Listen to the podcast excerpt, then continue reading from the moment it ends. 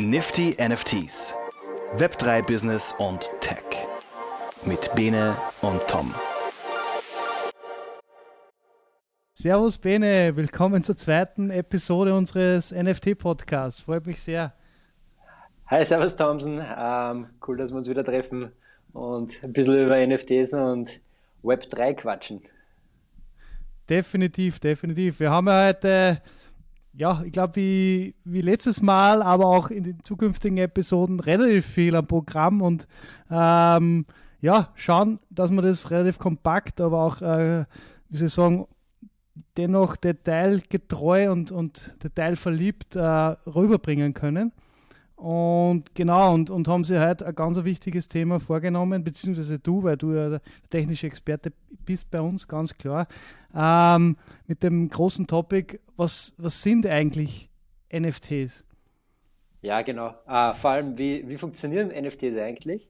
Weil ich glaube, äh, von den Themen, äh, die so auf Social Media herumgeistern, so ist das oft irgendwie der, der springende Punkt äh, bei, bei vielen äh, der ähm, ja, bei vielen Leuten, die NFTs falsch verstehen, die Web3 falsch verstehen. Und, und deshalb habe ich mir gedacht, äh, bereite ich heute mal vor, so ein bisschen einen Abriss, äh, woher das Thema überhaupt kommt, ähm, was sind so die Mechanismen, die dahinter stecken und dann eben auch, ähm, wenn wir später über die, über die ähm, News reden und über die Projekte, die derzeit so am Laufen sind, dann, dann, kann man, dann können wir uns da darauf beziehen und, und ein wenig äh, das, äh, die, die Mechanismen dahinter erklären. Super, freue mich schon drauf. Cool. Ja, ähm, sollen, wir, sollen wir gleich starten mit dem Thema? Gerne. Okay, cool. Ja, ähm, also Thema NFTs. Äh, ich, ich, ich möchte immer gerne äh, zurückgehen eigentlich in die, in die Anfänge von Krypto. Also äh, Bitcoin war ja, ist ja berühmterweise die erste Cryptocurrency gewesen, äh, die damals so, ich glaube 2008 ähm, äh, ging damals die erste Version von Bitcoin live. Ähm, und das war das erste Protokoll, das einfach, ähm, für alle, die es nicht wissen, äh, dieses äh, Double Spend Problem gelöst hat. Also das heißt, äh, im Digitalen ist ja einfach wirklich die Schwierigkeit, wenn ich auf meinem Computer ein Word-Dokument habe, äh, Copy-Paste, ich kann das vervielfältigen, ohne dass ich irgendwie extra Kosten habe. Und Bitcoin, ähm, als, als damals äh, diese Use Case aufkam mit digitalem Geld, war das erste Protokoll, das dieses Problem gelöst hat, dass ich, wenn ich einen Coin habe, ähm, dann kann ich den nicht einfach auf meinem Computer vervielfältigen und mehrfach ausgeben. Und Bitcoin, ähm, das Protokoll selbst, ist einfach das erste äh, Protokoll, das ermöglicht, dass ich äh, dieses monetäre System auf in, in einem digitalen Space, im Internet abbilde. Und ähm, ja, genau, also das war eigentlich der Start dieser ganzen, dieses ganzen Themas, dieser ganzen Initiative. Und ja, 2013 hat dann eigentlich ein, ein, ähm, ein Journalist aus dem vom Bitcoin Magazine, äh, Vitalik Buterin, äh, dieses Thema, ähm, ja, was, was ist, wenn ich nicht nur irgendwie monetären Wert auf einer Blockchain abbilde, was ist, wenn ich, wenn ich versuche, ähm, Transaktionen im Generellen auf einer Blockchain äh, äh, abzubilden. Also äh, 2013 hat eigentlich äh, Vitalik äh, dieses äh, Paper rausgegeben, um das Ethereum ähm, beschrieben hat, das eigentlich auf einem Smart Contract System ähm, basiert. Das heißt, ich kann eigentlich über Code, der auf der Blockchain lebt, Transaktionen nicht nur abbilden, die monetären Gegenwert haben, äh, sondern eigentlich jegliche Transaktionen, äh, die mir irgendwie einfallen und die ich selbst programmieren kann über diese Programmiersprache, äh, die Solidity heißt. 2015 äh, ging eben dann Ethereum live. Äh, das war so die, die erste Variante, damals auch noch, noch viel mehr Wilder Westen als aktuell, oder? Ähm, aber Smart Contracts äh, hatten halt einfach das Problem, du konntest alles programmieren, aber es gab irgendwie keine Standards. Ähm, das erste, die ersten Ideen waren so diese ähm, dezentralisierten äh, Finanz-Apps, äh, auch DeFi genannt, äh, digitale Banken, die irgendwie so eigene, wo du irgendwie so eigene Coins drauf bauen konntest. Ähm, aber irgendwann hat man gesagt, ach, so funktioniert das nicht. Man muss irgendwie Standards einführen, ähm, was dieses, äh, was diese ähm, Smart Contracts beinhalten. Und äh, die Idee war, wenn ich irgendwie äh, zum Beispiel sage, okay, es gibt einen Smart Contract, der eine Methode beinhaltet, die, die zum Beispiel ähm, äh, über unterschiedliche Konten buchführt äh, und äh, gewisse Transaktionen äh, zwischen diesen Konten ermöglicht. Äh, dann ist das zum Beispiel ein ERC20 ähm, äh, Smart Contract, und damit lassen sich diese ähm, Token-Systeme programmieren, die auf Basis von, Ether auf Basis von Ethereum funktionieren. Ein Beispiel wäre zum Beispiel Shiba Inu oder ähm, äh, Chainlink. Äh, diese Token funktionieren auf Basis von Ethereum, äh, sind in, als Ethereum Smart Contract programmiert und erfüllen eben alle diese Kriterien, um ein ERC20-Token, also ein, ein Ethereum-Token zu sein und äh, sind somit eigentlich auf Basis von Ethereum äh, ein weiterer Token, ähm, aber die ganze, das ganze System dahinter fußt noch immer auf der Ethereum-Blockchain. Ja, ähm, das war natürlich nicht genug, wie gesagt, eingangs. Äh, die Idee von Vitalik war ja, dass ich eben noch mehr abbilden kann als irgendwie eben nur monetäre, monetären Austausch. Und dann kam, äh, kam irgendwann die Idee, äh, eben einen NFT-Standard, NFT-Standard ähm, ähm, äh, zu launchen. Und der NFT-Standard heißt jetzt ERC 721. Und in Wahrheit, äh, was, was zum Beispiel OpenSea als NFT-Marktplatz macht, ist, dass die äh, alle äh, ERC 721 Verträge äh, auslesen und dann für die breite Masse verfügbar machen. Du kannst diese Verträge handeln, ähm, aber im Hintergrund läuft dieses Programm immer noch auf Ethereum und ist eigentlich auch ein in sich geschlossenes System. das heißt zum Beispiel, zum Beispiel, wenn ich jetzt das, das Board Ape ähm, Projekt hernehme, dann ist das ein Programm, äh, das Board Ape Yacht Club heißt und das im Hintergrund auf Ethereum läuft und das eigentlich nichts zu tun hat mit den CryptoPunks. Also zum Beispiel können für das äh, Board Ape äh, Programm völlig andere Regeln gelten als zum Beispiel für CryptoPunks. Ähm, was zum Beispiel auch heißt, ja, also im Board Ape ähm, äh, Smart Contract steht drinnen, da gibt es 10.000 Iterationen, ähm, 10.000 Versionen von dem Board Ape, äh, während ich glaube von den äh, CryptoPunks nur 1.000 gibt. Ähm, und diese zwei Programme, die wissen auch äh, nichts voneinander. Ähm, die kommunizieren quasi nur über die Plattform von OpenSea, aber haben eigentlich miteinander nichts zu tun. Ähm, und bevor ich jetzt weitergehe, äh, mal kurz die Frage, äh, Thomson, äh, irgendwelche Fragen von, von deiner Seite mal soweit? Ähm.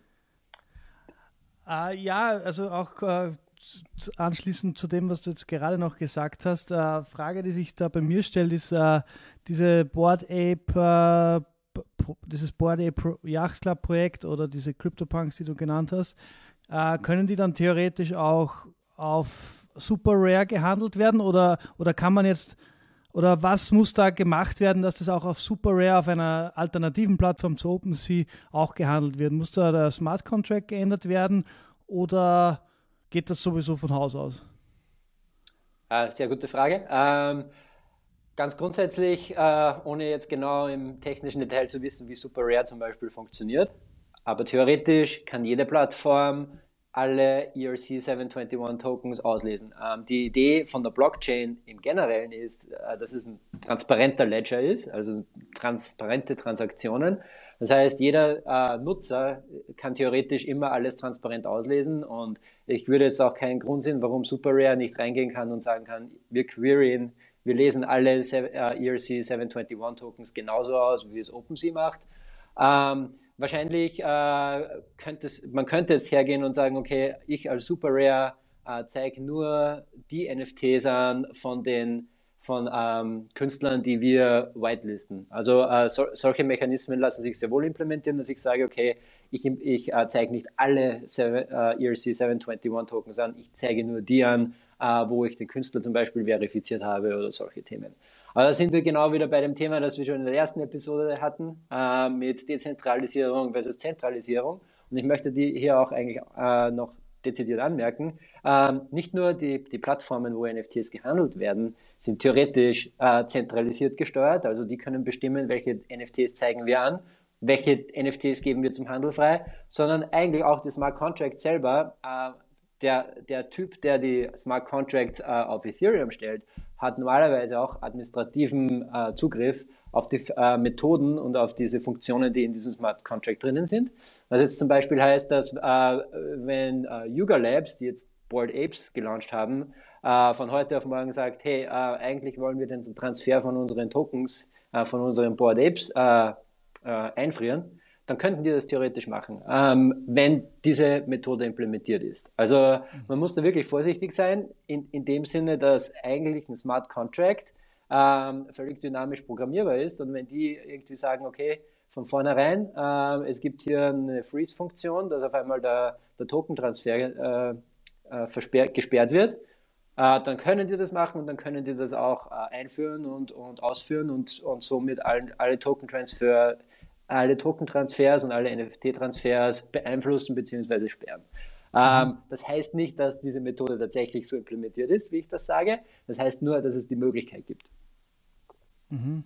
Spannend. Und da liegt es dann quasi an der Plattform, wenn das in deren Interesse ist, dass das eben nicht passiert, dass sie das vorher abchecken, oder? Dass sie schauen, okay, wie, wie schaut es da jetzt mit, dem, mit den Details zu diesem Smart Contract aus?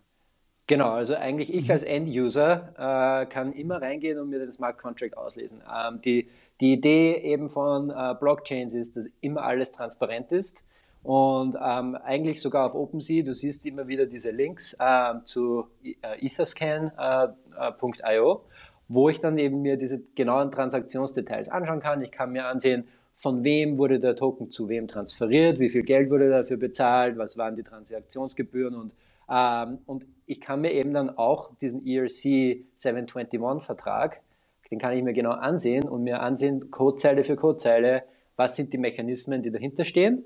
Ähm, und ich, es liegt auch an mir zu verifizieren, ob das jetzt alles so in meinem äh, Einverständnis passiert oder eben nicht. Und ähm, mhm. das ist schon, auf der einen Seite ist das super, weil du hast immer völlige Transparenz, aber auf der anderen Seite ähm, ist das natürlich eine gewisse Verantwortung für den End-User, weil, wie wir wissen, äh, es laufen hier nicht nur Computer Scientists und Programmierer herum, sondern auch äh, Leute, die weniger von, von Programmcode verstehen. Und für die ist das natürlich schon ein gewisser Nachteil, dass die eigentlich diese Verträge nicht verifizieren können. Mhm. Man verlässt sich da eigentlich auf die Programmierer, auf der einen Seite natürlich von OpenSea, aber zu, auf der anderen Seite natürlich auch äh, von, ähm, von diesen Smart Contracts. Mhm. Und haftungstechnisch ist da kompletter Wilde Westen, oder? oder? Ja, äh, das ist natürlich äh, aktuell eine Grauzone, weil, ähm, ja, ich meine, natürlich, wenn du mir meine Board Apes stiehlst und ich, ich weiß, dass du jetzt irgendwie diese Adresse kontrollierst, ähm, dann kann ich natürlich irgendwie ähm, versuchen, zur Polizei zu gehen und sagen, hey, der, der Tom hat mir meine Board Apes gestohlen und hier ist der Beweis. So auf der einen Seite äh, würde das funktionieren, aber auf der anderen Seite liegt, äh, ist es relativ leicht, ein neues Ethereum Wallet aufzumachen, äh, das jetzt nicht so leicht zuordnenbar ist. Ähm, ich, ich, äh, wenn du Metamask zum Beispiel mal verwendet hast, dann kannst du mhm. irgendwie ganz leicht ein neues Wallet aufmachen ähm, und wer sagt dann, wenn ein neues Wallet aufgemacht ist, ähm, sagt ja keiner, dass das wer das kontrolliert. Ja? Also äh, mhm. und im Generellen sind Blockchains ja trotzdem eher ähm, auf dieser Prämisse äh, aufgebaut, äh, dass Privatsphäre herrscht. Ähm, wie, inwieweit, da können wir wahrscheinlich mal noch länger drüber reden. Äh, es gibt natürlich Möglichkeiten, wie ich das irgendwie zurückverfolge. Und äh, wenn ich jetzt zum Beispiel ähm, einen ähm, Coinbase-Account aufmache, dann muss ich ja auch meine privaten Daten angeben. Also äh, sobald das dann irgendwie wieder auf eine Kryptobörse oder so transferiert wird und so, dann lässt sich es natürlich zu einem gewissen Grad wieder nachverfolgen.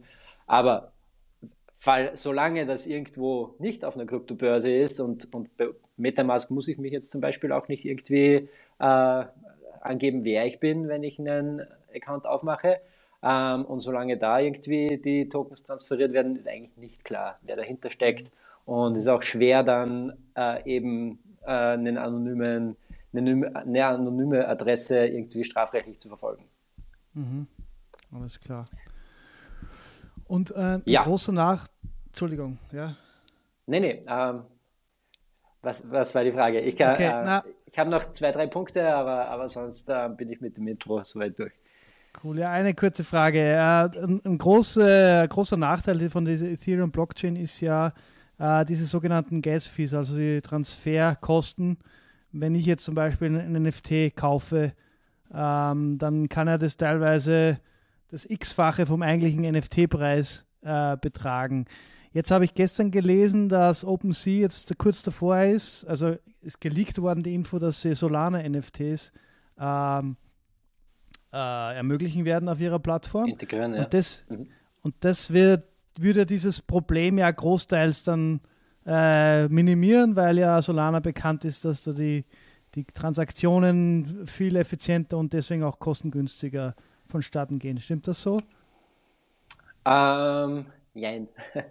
Okay. Also äh, du, du hast grundsätzlich recht, äh, dass auf Solana diese ganzen Transaktionen äh, weitaus günstiger sind als jetzt zum Beispiel auf Ethereum. Und ähm, ich bin auch davon überzeugt, dass wenn die, wenn OpenSea Solana integriert, äh, viele NFT-Projekte wahrscheinlich auf äh, Solana migrieren werden, was jetzt nicht unbedingt gut für Ethereum ist. Ähm, aber äh, zum Beispiel ein Smart Contract wie die Board Apes, äh, die bereits auf Ethereum mhm. verfügbar sind, die kannst du jetzt nicht auf Solana äh, rüberbringen. Also es, es, gibt nach wie vor, man nennt das Bridging, äh, diese Brücken zwischen Blockchains, wo ich dann die Assets ähm, von Ethereum zum Beispiel eben auf Solana transferieren kann.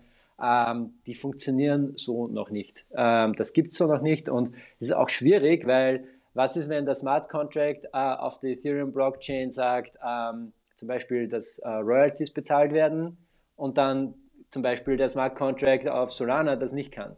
Ähm, dann hast du einfach das Problem, wie mache ich das Bridging überhaupt? Also gibt es technisch äh, sehr viele Probleme eigentlich und ich glaube nicht, dass wir so schnell dann ähm, aktuell, also bereits gelaunchte NFT-Projekte von einer auf die andere Blockchain ähm, transferiert werden. Das glaube ich, dass eher für neue Projekte dann äh, die günstigere Variante wie Solana oder zum Beispiel auch Polygon, äh, Polygon äh, das, auf, dass er bereits verfügbar ist und so ähm, auf Ethereum, äh, auf, auf OpenSea, Entschuldigung, mhm. ähm, dass, dass diese günstigeren ähm, äh, Chains dann verwendet werden für neue NFT-Launches, ähm, aber für die existierenden, da ist der Zug abgefahren. Mhm. Und jetzt noch keiner Punkt, dann gebe ich in Ruhe mit meinen Fragen. Äh, was wir immer äh, äh, erwähnen wollen, äh, ja, in, in, unseren Episoden, dass es auf keinen Fall äh, finanzielle Ratschläge sind, die wir da stellen. Aber wenn ich so eine, so eine News-Headline jetzt gestern lese, dass Solana ermöglicht wird, dann macht es ja theoretisch Sinn oder wäre zum Überlegen, dass man da investiert und sagt, okay, weil das einfach effizienter ist, oder? Jetzt einmal, ohne dass ich es empfehlen würde. Aber, und by the way, ich bin schon investiert in Solana. ja, aber, und auch äh, schon vorgestern, also ja. Ja, also äh, das, das, Thema, das Thema ist, und ich glaube, dass es nach wie vor eine offene Frage ist, ähm, inwiefern äh, schlägt sich zum Beispiel ein aktiver NFT-Markt äh, auf den Werten der, von der Blockchain nieder. Also äh, ich sage mal, ähm, wenn ich jetzt Ethereum äh, besitze und, äh, und auf einmal gibt es ein mega populäres Ethereum-Projekt, ähm, dann ist es ja trotzdem irgendwie 0,0001% vom gesamten Marktwert Stimmt. von man Ethereum. Man, sieht es ja gerade, Ethereum geht eigentlich nach unten und NFT-Markt explodiert komplett. Zum Beispiel. Ja. Ähm, und okay, jetzt kann ich natürlich sagen, bei Ethereum, durch das, dass die Transaktionsgebühren äh, so hoch sind, äh, fließt viel Geld zurück an die, an die Ethereum Miner und an die, die Leute, die in, in Ethereum investiert haben. Insofern macht es natürlich Sinn, dass die Blockchain davon profitiert. Ähm, wenn ich jetzt sage, bei Solana, wo die Transaktionsgebühren so viel niedriger sind, ähm, dann ist es schon viel schwieriger jetzt zu sagen, okay, ähm, nur durch das, dass die Blockchain äh, NFTs ermöglicht, fließt eventuell ja viel weniger äh, Geld zurück an die Chain selbst an die Leute, die investiert haben. Also ich würde einfach mal nur sagen, ähm, solche Dinge sind sehr schwer ähm, wirklich dann in, in tatsächlich ähm, den Wert der, der Basistechnologie äh, umzumünzen. Und ich glaube, deshalb muss man da auch wirklich, wirklich vorsichtig sein. Man kann natürlich die Argumente in beide Richtungen drehen. Ähm, aber ja, also schwer zu sagen dann, was, was das wirklich im, im Detail heißt für den Wert ähm, den Gegenwert der Blockchain. Okay, super. Genau. Danke, danke für deine Einschätzung. Und jetzt gebe ich ja. Ruhe. Ja, und äh, ich glaube auch, ähm, weil du sagst, ähm, not, not, financial advice, ähm, ja klar, äh, das ist definitiv so und ich würde auch, ich würde auch die Meinung vertreten bei NFTs, ähm, wenn ich heute einen NFT kaufe und ich, ich habe es nicht vor, aber ähm, dann würde ich eher das sehen als Investment in den Künstler und Unterstützung vom, vom Künstler und ich würde mir auch was kaufen, was mir einfach gefällt. Ähm, aber nicht, weil ich irgendwie auf äh, einen, einen äh, Mörderwertgewinn irgendwie spekulieren würde. Äh, ich glaube, dafür ist einfach der Markt viel zu unsicher und ich würde es keinem empfehlen, der das für Spekulation verwenden möchte oder noch viel weniger als, als Finanzvorsorge oder so. Also ich glaube, da ähm, das kann man schon irgendwie so in den Raum stellen, dass es definitiv kein Finanztool sein sollte äh, heutzutage. Ja. Ähm, und ich komme da eigentlich noch zu einem, einem, einem zweiten Punkt, äh, den ich vor allem selbst schmerzhaft beim NBA Topshot NFT-Markt, äh, den wir ja in der ersten Episode schon kurz beschrieben haben, ähm, den ich da selbst gelernt habe. Äh, das Problem einfach ist, ich kann einen NFT besitzen, besitzen ähm, der am Papier irgendwie 500 Dollar wert ist. Äh, wenn ich den dann auf OpenSea zum Verkauf stelle, dann heißt das nicht, also dann muss ich auch einen Käufer dafür finden. Und das ist jetzt natürlich bei einem äh, super populären Projekt wie Board Apes oder CryptoPunks oder was auch immer, äh, ist es sehr wahrscheinlich, weil natürlich da viele Leute draufschauen und viele Leute bereit sind, dafür, dafür viel Geld zu zahlen. Wenn ich jetzt in irgendein Projekt investiere, das völlig unterm Radar fliegt äh, und das möglicherweise nie Bekanntschaft bekommt, dann heißt das auch, ich werde vermutlich oder möglicherweise niemals einen Käufer finden für diesen NFT. Also das nennt man in der Finanzsprache Liquidität. Äh, wenn du keine Liquidität, im Markt hast, dann kannst du das Ding auch nicht verkaufen. Und äh, ich habe es persönlich erlebt vor einem Jahr, da hatte ich irgendwie einen, einen NBA Topshot Moment, der irgendwie am Papier 500 Dollar wert war. Dann habe ich den reingestellt äh, zum Verkauf ähm, und den hat mir keiner abgekauft für irgendwie zwei, drei Wochen und dann musste ich im Preis nach unten gehen und so weiter. Und ja, es ist halt, wenn ich da irgendwie, ich habe das gespielt, darum äh, hatte ich da jetzt irgendwie kein Geld drinnen, das ich unbedingt brauchte.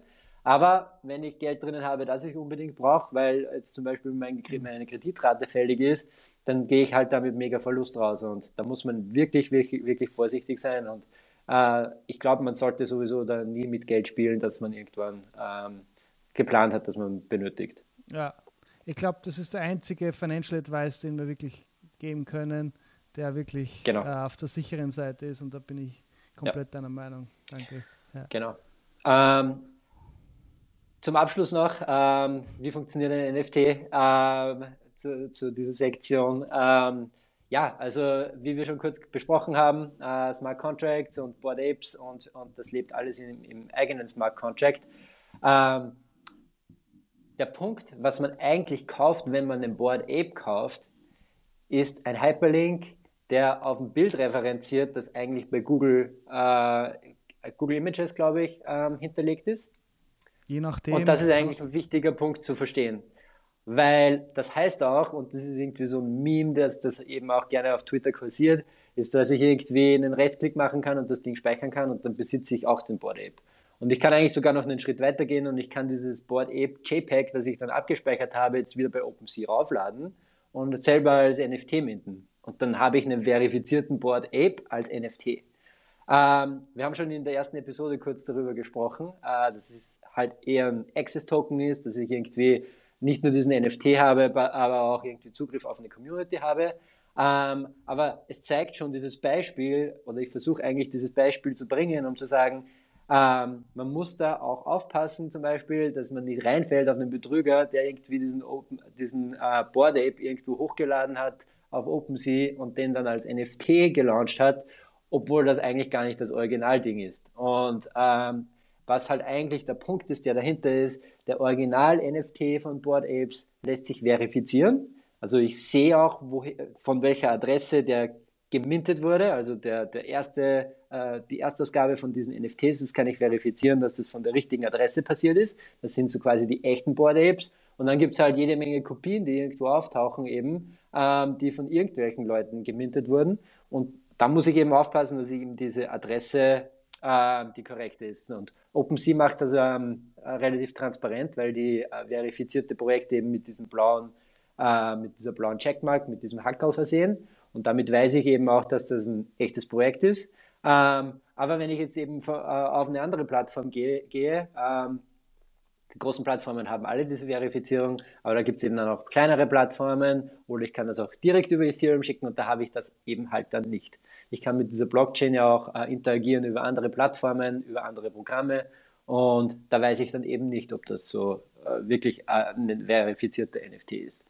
Und ja, ich glaube, das ist einfach so äh, der Hauptpunkt, den ich, äh, den ich hier, auf den ich irgendwie hier kommen wollte in meiner kurzen Präsentation sozusagen, äh, dass eigentlich ähm, was dahinter steckt, dieses Programm, dieses Programm ist. Und äh, was eigentlich dahinter steckt, ist dieses Programm. Und wenn ich dieses Programm ähm, nicht verifizieren kann, wenn ich nicht äh, reingucken kann, dann wäre für mich persönlich, von dem, was ich weiß, das ist irgendwie ein definitives No-Go. Und da muss man wirklich vorsichtig sein, äh, auf keine Betrügereien reinzufallen. Ja. Super. Und darum macht es ja auch Sinn, dass zum Beispiel jetzt Twitter auf Twitter Blue, dieses Subscription Service von Twitter, diese ähm, ja, Profile Picture Projects Verifikation äh, gelauncht hat. Ist das richtig so? Ja, also, eigentlich.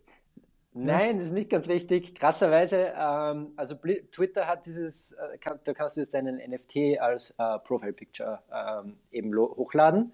Ja. Ähm, aber das Einzige, was Twitter überprüft, ist, ob du diesen NFT auch in deinem Wallet besitzt, ob, ob du der Besitzer des NFTs bist. Mhm. Ähm, das heißt aber im Umkehrschluss auch, dass eben, wie ich vorher beschrieben habe, wenn ich jetzt selber mir den Board Ape als ah. JPEG abspeichere und hochlade, dann bin ich auch Besitzer von diesem Bildchen und dann habe ich diesen verifizierten, dieses, äh, also bin ich auch verifizierter Besitzer dieses NFTs, aber ich bin eigentlich nicht wirklich im Board Ape Club drinnen und das hat zu sehr viel Verwirrung geführt, in, äh, als, als Twitter dieses Feature gelauncht hat, weil viele Leute äh, so natürlich äh, enttäuscht waren, dass jetzt eigentlich hier äh, jedes, jeder NFT, der irgendwo ähm, im Besitz von jemandem ist, als Profilbild verwendet werden kann. Mhm. Ähm, okay. Es ist eine kontroverse Diskussion, weil äh, so ist natürlich jetzt der, der, die Tür offen für Betrügereien, theoretisch. Aber auf der anderen Seite können halt auch Projekte, die jetzt nicht irgendwie im Millionenbereich äh, äh, herumtraden, mhm. äh, äh, verwendet werden. Und ja, die Frage ist dann halt, auf der einen Seite will ich nur die Millionenprojekte haben, die dann irgendwie, und, und ich schließe halt alle anderen aus. Oder sage ich halt, ja, äh, ich mache das für alle, für alle auf und dann habe ich halt auch die Betrüger quasi, die ihre äh, NFTs als, als Profile Pick verwenden können. Mhm. Das ist eine schwierige Entscheidung, denke ich mal. Definitiv sehr schwierig, ja. Und, und auch sehr spannend, danke. Ja, ja, da wir jetzt schon bei Minute 28 sind und ich so ein bisschen auf die Uhrzeit schaue, äh, hätte ich gesagt, gehen wir mal so ein bisschen auf unsere Sektion Over and Underrated. Ja. Ähm, und ich schieße einfach mal los und dann quatschen wir drüber. Ähm, Beispiel Lamborghini äh, beziehungsweise Mercedes mit der G-Klasse sind Lamborghini ist kurz davor, einen NFT zu launchen. Mercedes G-Klasse hat ihn bereits gelauncht. Was ist, ja. was ist da deine Meinung dazu? Ja, absolut coole Sache, ein super Projekt. Ähm, äh, Tom, aber kannst du uns vielleicht ein bisschen mehr Einblicke geben, äh, was da so marketingmäßig äh, dahinter steckt? Ja, also bei Mercedes äh, ist der Release schon draußen und da waren im Grunde fünf Künstler involviert, die verschiedene Videoanimationen gebaut haben zur Mercedes G-Klasse, wirklich abgespaced, äh, sorry richtig für cool, das ja. komische Wort. Ja, wirklich richtig coole und crazy, ja, spannende Artworks da generiert haben und diese released haben und das Ganze mit, mit einem äh, Kunsthaus, mit dem digitalen Kunsthaus in Deutschland zusammen äh, wurde das initiiert und jetzt released. Bezüglich Utility gab es nur, was ich gesehen habe, nur ein Gewinnspiel, wenn du den NFT kaufst, dass du äh, dann auch eine Mercedes G-Klasse kaufen kannst. Genau. Also relativ, also relativ langweilig von, von der Utility aus meiner Sicht. Ja. Das Artwork und die, die, die Qualität äh, wirklich großartig, aber andererseits man, von, von Mercedes erwartet man auch nichts anderes. ähm, genau. Coole Sache. Und, Ja, genau. Und, und äh, Lamborghini, die, die haben jetzt noch, äh, noch nichts gelauncht, aber sind kurz davor mit der äh, US-Firma NFTPro.com, die schon für große Brands äh, NFTs gelauncht haben oder NFT-Projekte initiiert haben, äh, haben die eben die, Partnerschaft gemacht. Und da ist so die Story, die Narrative aktuell dazu, dass sie vor zwei Jahren irgendwie, äh, na, äh, wie heißt dieses Material im, im, im, Rennsport, das ganz leichte? Ähm, Carbon. Kohle, Carbon, genau. Irgendwie ein Carbon-Teil äh, in, in die Atmosphäre geschossen haben und dieser, dieser Teil haben sie, ist wieder zurück auf die Erde gekommen und aus diesem Teil haben sie jetzt irgendwie so ein physisches Kunstwerk gemacht mit einem QR-Code und der ist Teil von diesem, wird, dieser, wird Teil sein von diesem NFT. Ähm, und ich bin mir sicher, da wird es auch ein Lamborghini-Gewinnspiel geben, ähm, aber mehrere Infos sind noch nicht bekannt. Also grundsätzlich finde ich es cool und spannend, dass sie was machen, beide, Mercedes und Lamborghini, aber wie es aussieht, ist es wirklich ein Mitschwimmen äh, am, am Hype und irgendwie dabei sein und jetzt eher äh, overrated. Eher overrated, ja. Genau. Ja, ähm, ich, ich glaube, äh, deine Beschreibung vorher mit abgespaced äh, trifft auf den Lamborghini NFT fast besser zu als auf den Mercedes NFT. Dann, ja. Genau, genau. Und, und das kommt aber gleich zum nächsten Thema und dann lassen wir die Sektion eh schon, weil sonst wird es wieder zu lang heute. Adidas okay. und Prada NFT, ja. ähm, die da echt weiterdenken, also so wie es aussieht, die, wo Adidas wirklich zwei, drei Schritte weiter sind und da äh, echt ein cooles Projekt jetzt gerade am Start haben. Ich glaube, das Mint-Datum von diesem NFT ist entweder heute oder morgen. Da hat eben Adidas und Prada eine Kollaboration gemacht und es auf der Landingpage hattest du die Möglichkeit, dich anzumelden. Und dann gab es eine Raffle, also ein ganz normales Gewinnspiel ähm, mhm. und wurdest ausgewählt, äh, ob du dann diesen NFT, der jetzt heute oder morgen gemintet wird, gratis zur Verfügung gestellt bekommst. Und dann hast du die Möglichkeit, wenn du den NFT äh, gewinnst sozusagen, dass du äh, ein Artwork machst, also digital, analog, was auch immer, zeichnen, äh, Grafik, Foto, was auch immer. Und dann hast du die Möglichkeit, dieses, dieses Artwork hochzuladen. Und sobald alle Artworks von diesen NFTs, die geraffelt worden sind, gesammelt worden und hochgeladen worden sind, nimmt sich dann ein gewisser Künstler, dessen Name ich jetzt nicht bei der Hand habe, aber dieser Künstler, der eben ausgewählt wurde für mhm. dieses Projekt von Adidas und Prada und erstellt aus, diesen aus dieser Anzahl, also der, der, dieser Vielzahl an Kunstwerken ein, ein einziges Kunstwerk, das dann als NFT, also in ein neues NFT ähm, äh, gegossen wird sozusagen und dann zum Verkauf äh, released wird. Und jetzt wird es richtig spannend. Bei der Umsatz, ähm, beim Umsatz von diesem NFT werden eben diese, diese NFT-Teilhaber, die eben diese Artworks hochgeladen haben, dann beteiligt. Und das ist für mich so echt eine äh, äh spannende Geschichte. Und das ist jetzt nur eine Funktion von dieser Utility, aber auch die größte meiner Meinung nach und oder von diesem NFT. Und deswegen finde find ich ja. richtig cool und deswegen ähm, ja, gehypt und definitiv nicht äh, underrated. ja, genau, so rated right eigentlich. Genau, genau. genau.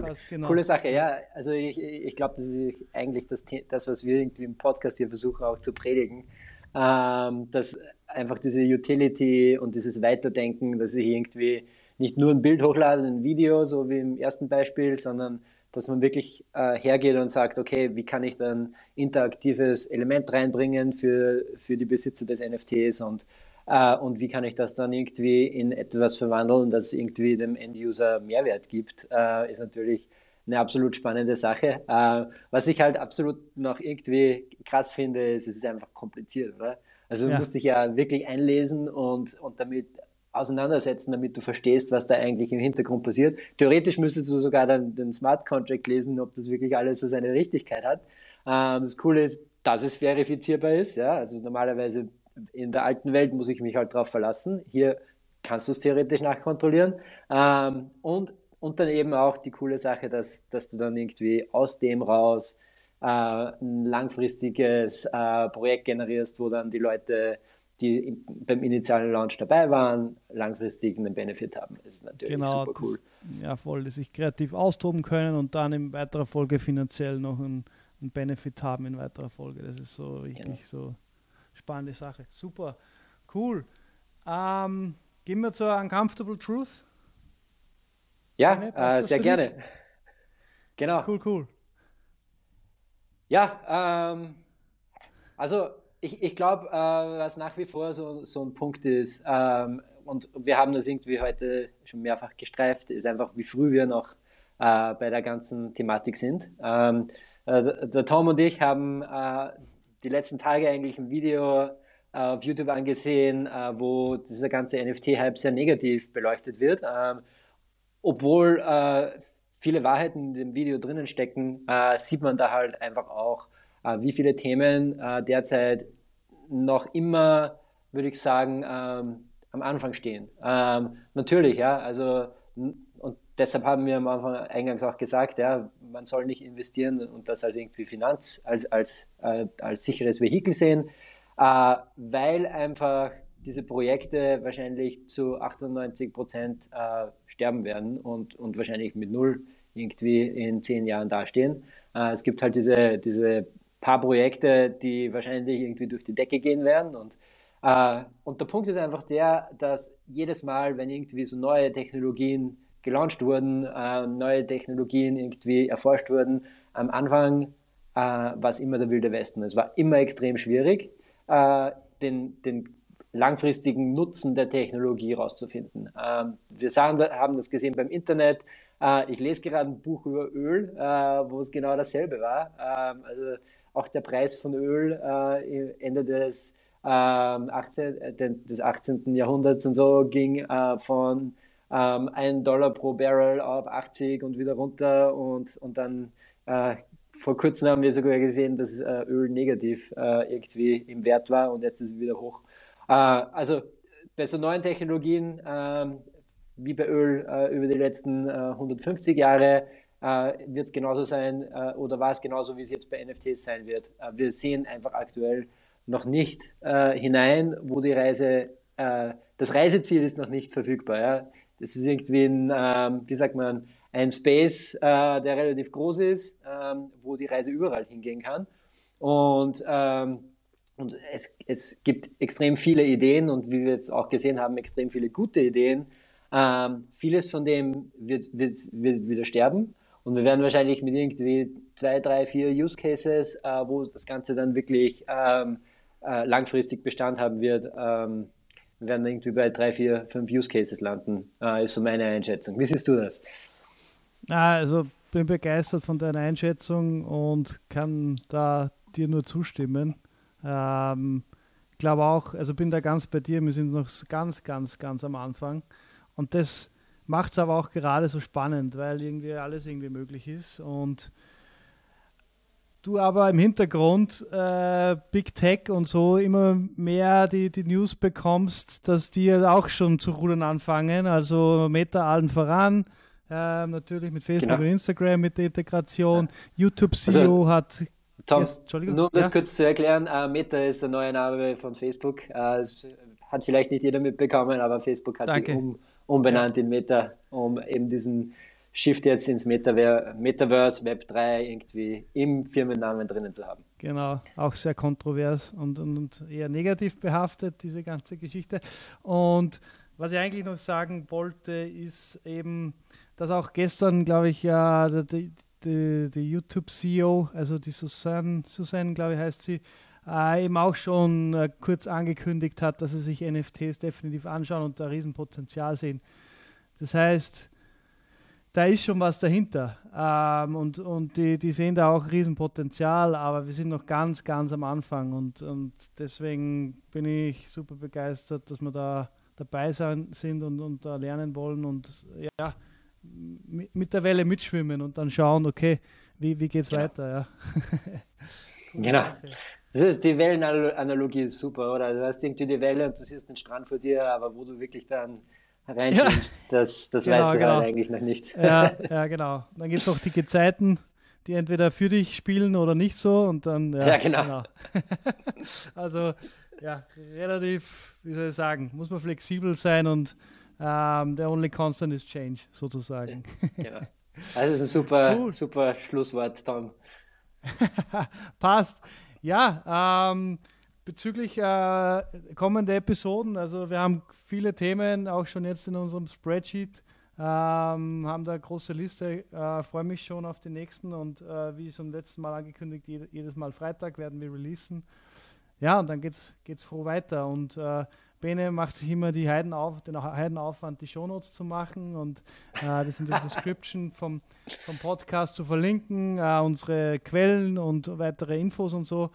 Also das zahlt sich auch auf jeden Fall aus, da reinzuschauen. Und ja. falls Kontakt aufgenommen werden will mit entweder Bene oder mir, dann gibt es da auch Links dazu. Vielen ja. Dank, Bene. Danke, Thompson. Freue mich schon auf nächste Woche. Ciao, bis bald. Passt. Ciao. Servus.